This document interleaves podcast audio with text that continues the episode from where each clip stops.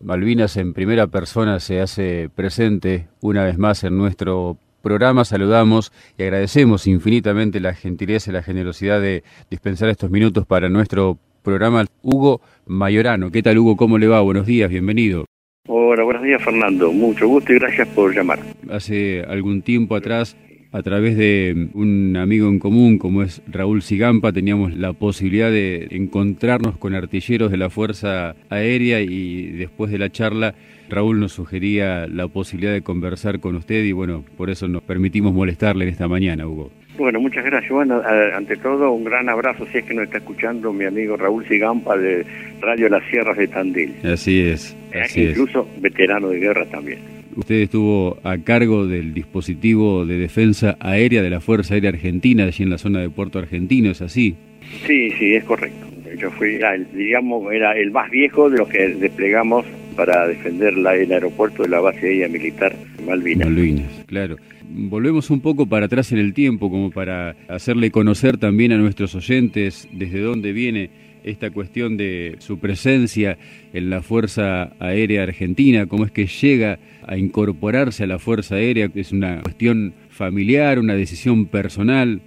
Bueno, es una cosa muy muy normal y muy particular. Eh, yo había terminado el colegio secundario acá en la ciudad de Rosario y nos invitan a hacer el curso de la Escuela de Aviación Militar para ingresar como alférez a los cuatro años, oficial de Fuerza Aérea. Claro. Y bueno, me gustó la, la inquietud yo digo que las vocaciones no se despiertan porque hace 25 años que quería ser militar. A mí la vocación se me despertó cuando fui y, se hice esos cuatro años de estudio y vi lo que era verdaderamente el concepto y, las virtudes que tiene que tener un soldado en la cual en, cualquier momento tiene que salir a defender la patria y olvidarse quizás a lo mejor un poco de la familia, ¿verdad? Y eso es lo que lo que siempre me nutrió durante toda mi carrera. A pesar que yo después me casé, tengo, eh, estoy casado con, con mi esposa Marta, que tengo tres hijas, tengo cinco nietos, pero en su momento también mi obligación fue ir a Malvinas y tuve que ir porque me lo pedía la conciencia, ¿verdad? Seguramente. ¿Qué grado tenía al momento del conflicto de Malvinas, Hugo? Yo cuando egresé de alférez, fue varios años, se fui ascendiendo a los grados de teniente, primer teniente, capitán, y en el momento que estaba Malvinas era mayor oficial jefe de la Fuerza Aérea. ¿Y estaba destinado? Estaba destinado en la base aérea militar Mar del Plata.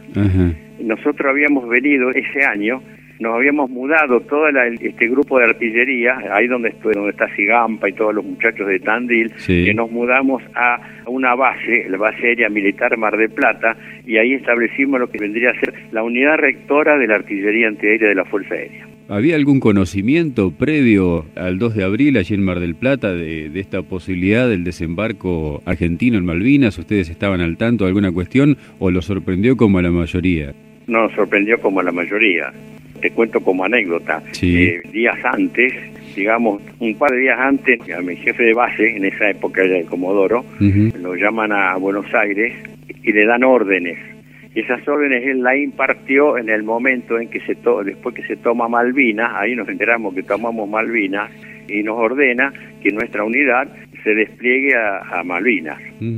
Ahora, ¿qué pasa? Nuestra unidad era, grande. Yo tenía un escuadrón que tenía a mi mando tres unidades. Sí. Una fue, iba a Malvinas, la otra quedaba en Río Gallegos y la otra quedaba en el sur.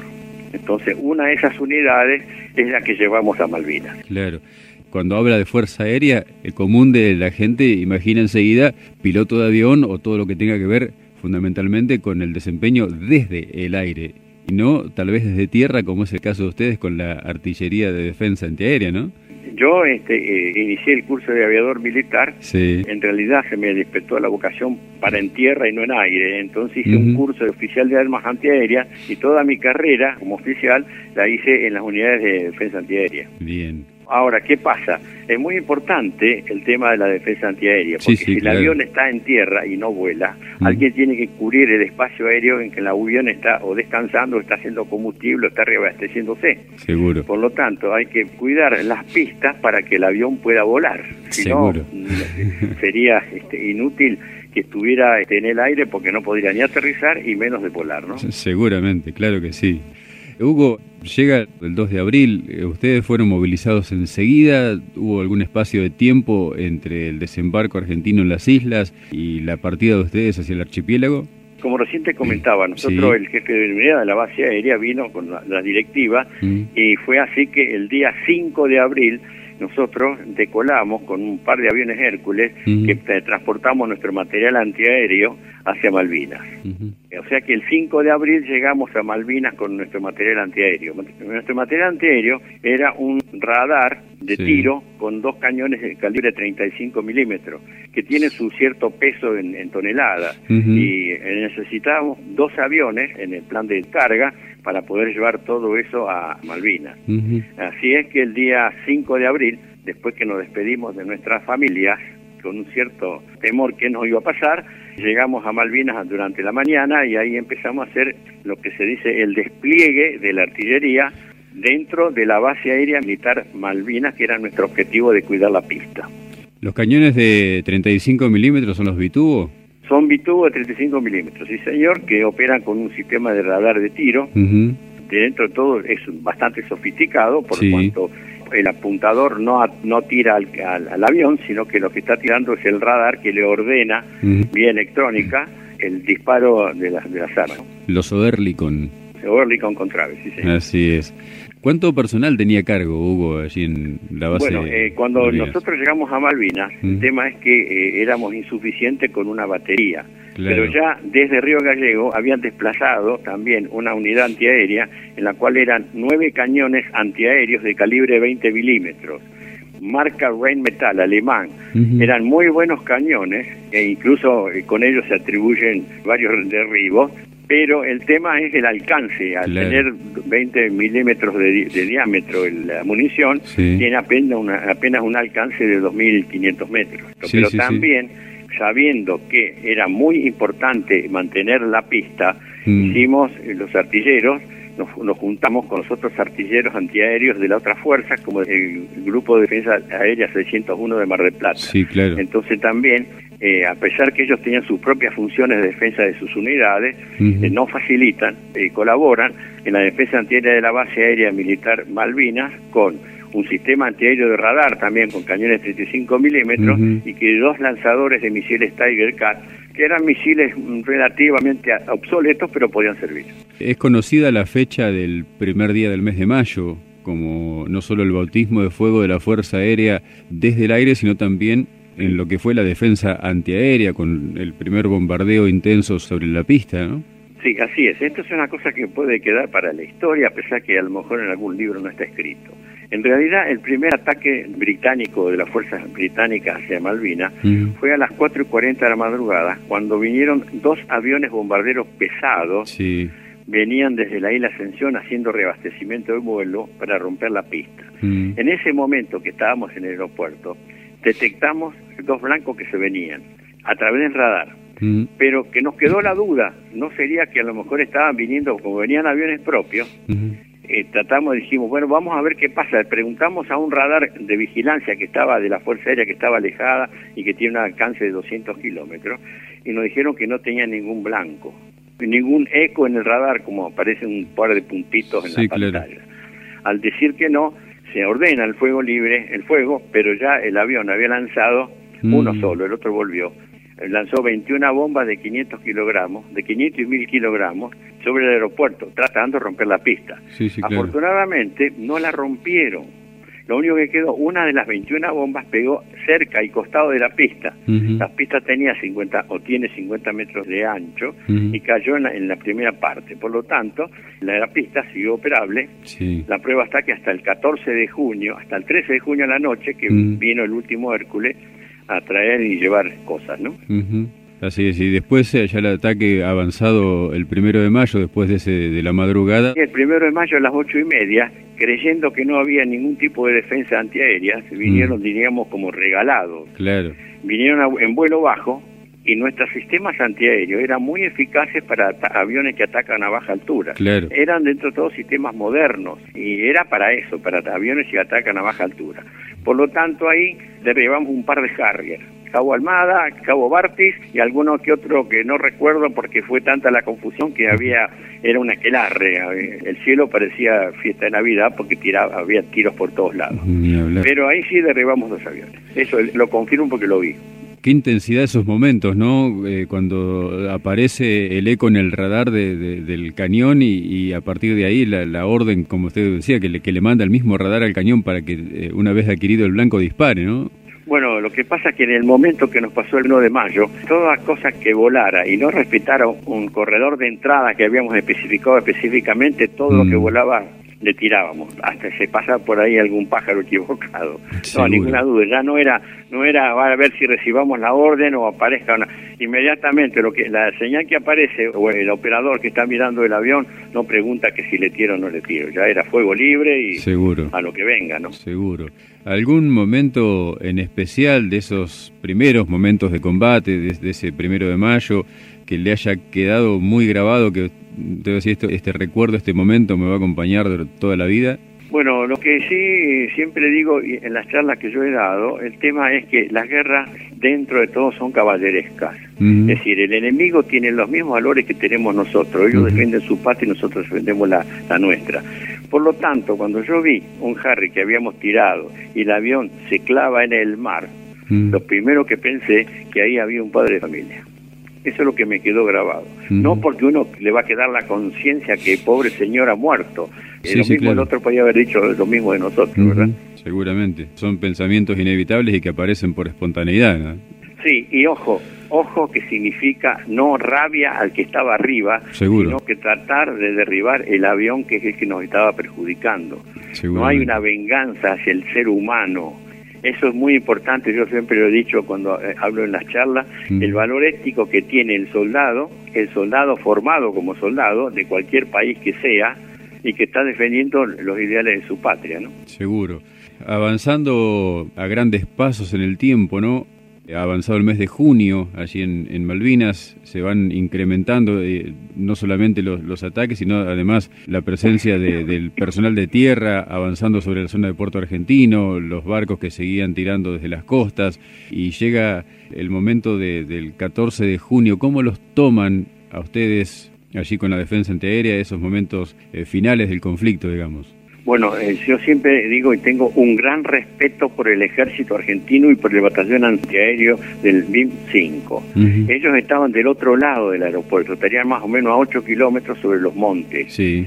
Cuando el, el inglés trata, las fuerzas británicas tratan de recuperar Malvinas, mm. el primer objetivo era ninguna duda donde estábamos nosotros, porque era el único lugar probable de desembarco, los demás eran todos acantilados. En cambio, ellos deciden no llegar ahí con su flota naval y se van a 80 kilómetros a la bahía de San Carlos.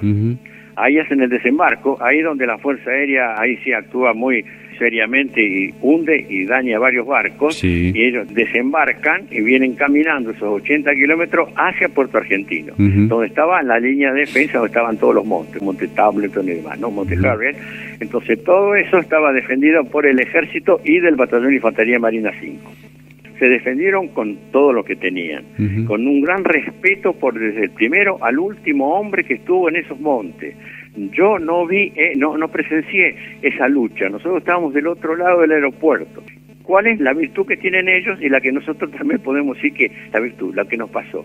Ellos estuvieron esos par de días muy, muy duros y además incluso llegar a, la lucha cuerpo a cuerpo. Lo que sí nosotros los artilleros tuvimos que soportar los, los ataques que venían siempre o desde el aire y desde el mar, muy por encima de nuestra artillería antiaérea, y nos arrojaban bombas tratando de romper la pista. Claro. El total de bombas caídas a la base aérea militar Malvinas fueron de 190 toneladas de explosivos. Es una cantidad, ¿eh? Sí, bastante, un poquito bastante, sí, señor. Muy significativo, por cierto, ni hablar. Cuando llega el, momento de la capitulación, ¿cómo se les notifica a ustedes? ¿Cómo los toma? ¿Qué cosas aparecen en la cabeza de un oficial de carrera cuando está en la intensidad de un combate y le dicen, bueno, se llegó hasta acá? Bueno, yo no sé si te puedo tutear. sí, por supuesto, por favor. porque así le damos más valor familiar a la cosa. Por favor. Eh, mira, Fernando, en realidad eh, yo personalmente con otros compañeros míos de, mi grado sabíamos que esto no iba más de hace hacía varios días. Claro. Sin embargo, por supuesto, jamás íbamos a decir a la tropa, mirá que, que, estábamos soportando lo que se viniera. Y se vino la rendición. Ahora, la rendición dentro de todo fue bastante, bastante arreglada con el enemigo, porque no se firmó una rendición incondicional. Entonces, cuando se firma la rendición, todas las tropas que estaban en el monte allá a 8 kilómetros y nosotros que estábamos en el aeropuerto, el aeropuerto hace de campo de prisioneros. Y más o menos los 12.000 hombres que estábamos desplegados en Malvinas, a través de una barrera, pasamos la barrera y todo el mundo queda dentro del aeropuerto. Nosotros teníamos una facilidad en el aeropuerto, que en nuestros refugios de artillería en la base, nosotros ya teníamos siempre abundantes raciones. ¿Por qué? Porque como teníamos vehículos para ir a buscar la comida a cuatro kilómetros y hacernos nuestra propia comida en, las posiciones, sabíamos que podíamos subsistir durante varios días por los víveres que teníamos en los refugios. El hecho que cuando llegan los 12.000 hombres, ¿cómo se alimentan esos 12.000 hombres? Entre que los ingleses organizan el repliegue de los soldados, se lleva un tiempo, lleva un par de días. Ahí sí hubo algunas necesidades, de, digamos, de comida que no se pudieron eh, complementar, ¿verdad? Seguro. Se cuenta por allí en alguna crónica que todo el personal que estaba a su cargo volvió al continente, que no tuvo bajas. Mira, eh, yo eh, tengo el, gran recuerdo de nuestro jefe componente aéreo, el brigadier Castellano. El brigadier Castellano tomó una resolución y me dio y nos dio la orden vamos a relevar a todos los artilleros de la base aérea. Los 60 hombres van a volver, van a aparecer otros 60 hombres más que van a relevarlos. Digamos que fue un hecho bastante peligroso, que el avión Hércules que los traía, no solo que los traía, sino que los llevaba. Pero afortunadamente se pudo hacer en dos días, en dos días, el relevo de todo el personal. Dentro de ese personal quedó uno solo, que es el Teniente Reyes, que es lo que siempre lo cuento en las anécdotas como uno, verdaderamente un, hermano de sangre, porque Reyes desobedeció la orden, no me la quiso cumplir. Entonces cuando yo lo vi, que no se quiso quedar conmigo, en vez de retarlo lo abracé porque tenía nuevamente un camarada al lado mío que habíamos estado todo el tiempo y los que venían había que instruirlos de nuevo y cómo iba a ser la cosa y sabía que la cosa era muy muy pesada y que alguna baja podía ocurrir. Si bien los otros no le pasó nada, esto con seguridad, si nos bombardeaban, alguno iba a caer. Y esa conciencia que uno le quedaba a ver quién va y quién, quién se queda, es también es dudoso, ¿no? Seguro. Con Jorge Reyes charlamos días pasados, otra mañana de sábado aquí en Pinceladas Argentinas, y lo que es el perfil bajo de un oficial con todas las letras, no, no nos contó ese detalle, sí me enteré después por el libro que nos obsequió, que él ha escrito y que nos obsequió, y ahí es donde cuenta en el libro, en sus páginas, el hecho de que ya con el equipamiento arriba del Hércules que lo devolvió al continente, bajó su bolso y, se volvió a la oposición para seguir defendiendo. Sí, mira, eh, yo el otro día estuvimos con Reyes, mm. estuvimos en Bransen, invitado por la municipalidad a dar una charla ahí a las, escuelas y a la municipalidad, ¿no? Sí, sí. E incluso este Reyes estaba conmigo y me prohibió que yo le contara eso a la, al público. claro. Y yo no, ahí sí yo le desobedecí la orden como me la desobedeció a mí. Y conté al público lo que hizo Reyes. Le devolvió la gentileza de hace 36 años. Sí, señor, así es. Sabemos que los oficiales, una vez que quedaron prisioneros, no fueron devueltos enseguida al continente, ¿no? ¿Cuánto tiempo estuvo usted en condición de prisionero de guerra? Bueno, yo estuve un mes, exactamente el 14 de julio, un mes, exactamente al mes que había terminado la guerra, un barco inglés que estábamos nosotros ahí alojados nos trajo.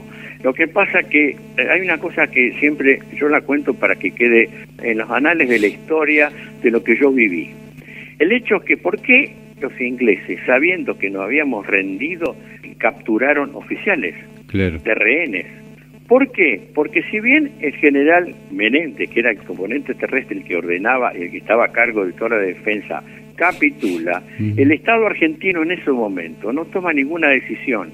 Entonces a los ingleses le queda la duda, ¿se habrán rendido o no se habrán rendido? Claro. Por lo tanto dijeron, ah, no se rinde, vamos a ver, vamos a ver qué pasa, que vengan los oficiales con nosotros. Entonces quedamos más o menos unos 600 hombres de prisioneros de guerra. Primero nos llevaron a, un viejo frigorífico que estaba en San Carlos y después nos subieron a un barco, un barco que se llamaba San Edmund, un barco ferry que había traído soldados. Y ahí estuvimos hasta el 14 de julio en que nos trajeron a Puerto Madryn. Esa es la historia. Ahora, el trato que tuvimos, por eso yo a veces hago un, poco de respeto al, soldado, porque tuvimos un trato, digamos, bastante normal, diríamos así, no vamos a pretender que nos dieran de comer como, como reyes, pero nos mantuvieron, nos dieron lugar para bañarnos después cuando estábamos en el barco.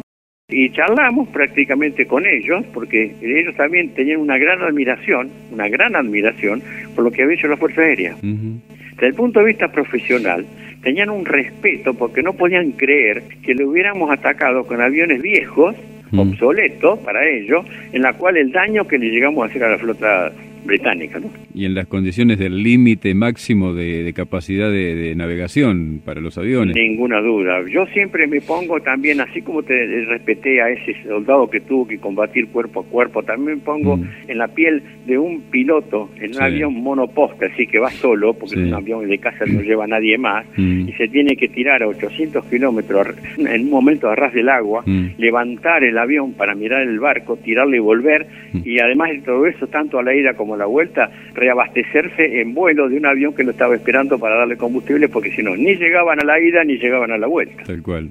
Eh, hay anécdotas que ha ocurrido, eso a lo mejor te lo ha contado Reyes o, o Sigampa. Sí, sí, claro, sí. En un momento uno de los aviones, que lo comandaba el alférez de Lepiane, pues la munición le pinchó un combustible. Y el medidor de combustible ya le estaba dando cero, casi cero, ya se estaba cayendo al mar. Sí el Hércules que toma la comunicación le dice que ya llegaba y que ya llegaba y que llegó. Se chupó al, al Hércules y el Hércules lo trajo directamente a, la base. Qué Ahora, yo quisiera ver la, la situación que estuvo de Lepiane en ese momento.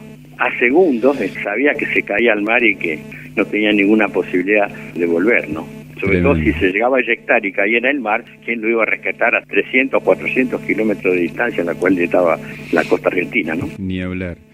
Retomamos un poquito la historia y ya ubicados nuevamente ustedes en el continente, volvió a Mar del Plata, cómo continuó su carrera dentro de la Fuerza Aérea, se sintió desde adentro esa sensación que uno percibe de desmalvinización general que había. Yo eh, en ese aspecto también, no sé cómo, eh, yo pienso que a lo mejor los argentinos somos muy especial porque si nosotros hubiéramos ganado lo mismo que si hubiéramos ganado el Mundial, seríamos unos, unos héroes. Ahora como lo son. el argentino no está acostumbrado a perder, parecería que no estamos acostumbrados a perder, eh, en realidad no nos dieron importancia, si a los veteranos, a todo lo que pasó, y estoy hablando en general, ¿no? Sí, sí. no se le dio importancia ¿verdad? del coraje con que habían tenido los soldados, oficiales y oficiales que desplegaron en Malvinas con, los medios que tenían antiguos y trataron de poder ganarle la guerra a este, a este enemigo poderoso como que era eh, Gran Bretaña y la OTAN. Y eso es muy importante. Sin embargo, parece que no, no se le dio importancia a la, Y después trataron de decir, eh, ah, vinieron gobiernos posteriores y se desmalvinizó el tema. Ahora últimamente, y yo he visto que se están, se están llamando a soldados, se dan charlas, a la gente le importa que nosotros hablemos, y bueno, yo lo único que digo es que en ese momento es lo que nos pasó, y ahora esto nos, nos, levanta un poco el ánimo, especialmente a los jóvenes soldados que estuvieron en Malvinas, que por cumplir con el servicio militar, después ya no era cumplir con el servicio, estaban deseosos de poder ir a Malvinas. El soldado no era el chico de la guerra que hablan por ahí desmoralizándolo, al contrario, no hablen con un soldado y que le digan chicos de la guerra porque se ofende. Cuando entró a Malvinas el tipo estaba seguro y convencido que tenía que pelear por su patria. Comparto totalmente, yo siempre digo, a mí me tocó la colimba en el año 88 y yo digo que una vez que uno se puso el uniforme verde dejó de ser un chico. Así es, porque mira, eh, estuve viendo en, Facebook el otro día en la quinta brigadera de, de Reynolds, mm. en el Día del Soldado Aeronáutico, invitaron a todos los soldados que pasaron por, la, por Reynolds. Había 10 promociones de ex soldados de clase 70, 65, 64 y desfilaron. Y desfilaron con una entereza que ni, ni siquiera los que estamos en actividad retenemos tan el braceo como retenían estos, estos, hombres grandes, ¿no? Aunque de 60 o 70 años. Seguro. Van llegando algunos mensajes, saludos. Gracias por seguir malvinizando, nos dice Juan Carlos Rubiera, que es sobreviviente al hundimiento del crucero General Belgrano. Bueno, eh, saludo a Rubiera. Gustavo Mondini, de aquí, veterano de guerra de aquí de Las Flores, integrante de la batería B del GADA 601 de Mar del Plata.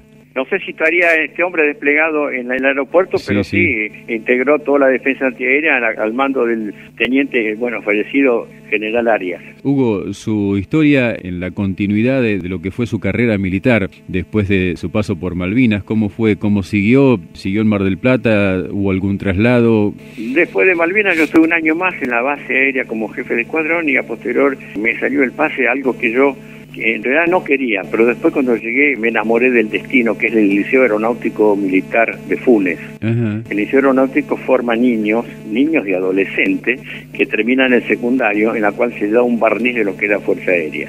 Y yo ahí entendí, digamos que una especie de tratamiento psicológico que me dio en Malvina. Yo ahí me olvidé de lo feo que habíamos pasado, sino que al hablar con estos chicos, uno prácticamente era el padre de ellos, porque lo tenía durante de domingo a, viernes en, casa, en el liceo y los chicos entusiastas por las cosas que hacían. Y hay muchas promociones que han egresado y afortunadamente tenemos la suerte de decir han sido muy bien formados a través de lo que los padres le enseñaron, que son excelentes profesionales.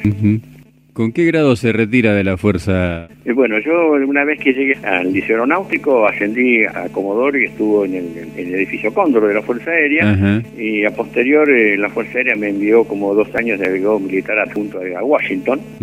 Y volví de Washington y ahí me dieron, que creo que fue el, término de mi carrera, como jefe de la base aérea militar Mar del Plata, unidad rectora de la artillería antiaérea donde Ahí estuve dos años y después decidí pedir el retiro. ¿Y se retiró con el grado de Comodoro entonces? Sí, señor, Comodoro retirado. ¿Nunca pensó en volver a Malvinas? A mí el otro día en, en Bransen hay un señor que me dijo que yo en un momento había manifestado que yo no quería volver a Malvinas. Y yo le di, le, te puedo decir lo mismo que a vos, Fernando. A mí no me gustaría volver mientras esté flameando una bandera británica. A lo mejor a, otros podían, esos familiares que ahora lo han llevado a reconocer, me parece excelente y muy bien hecho incluso por la fuerza británica, de reconocer los, cadáveres y, llevarlos y atenderlos bien y rendirle honores, porque se le rindieron honores a soldados argentinos muertos. Eso para mí es muy importante. Pero yo estaría del otro lado, porque me gustaría volver algún día cuando se arregle esta situación, ¿no? Hugo Mayorano, comodoro retirado de la Fuerza Aérea Argentina, quiero agradecerle muchísimo por este rato que ha dispensado en esta mañana de sábado. Sabemos que el horario de nuestro programa no es de los mejores para las entrevistas telefónicas porque estamos muy temprano, pero accedió inmediatamente a nuestro, nuestro interés, a nuestra intención de, charlar en este ratito y de contarnos sus vivencias de su paso por este párrafo tan importante de nuestra historia como es la Guerra de Malvinas. Muchísimas gracias. Lo que quiera agregar en el final de la entrevista, Hugo. Bueno, yo te agradezco mucho que me hayas invitado. Además, eh, para mí las 8 de la mañana, yo hace dos horas que estoy levantando, porque ya una vez que me levantaba a Diana, siempre me levanto a Diana. No sé qué hago, pero a Diana tengo que estar levantado.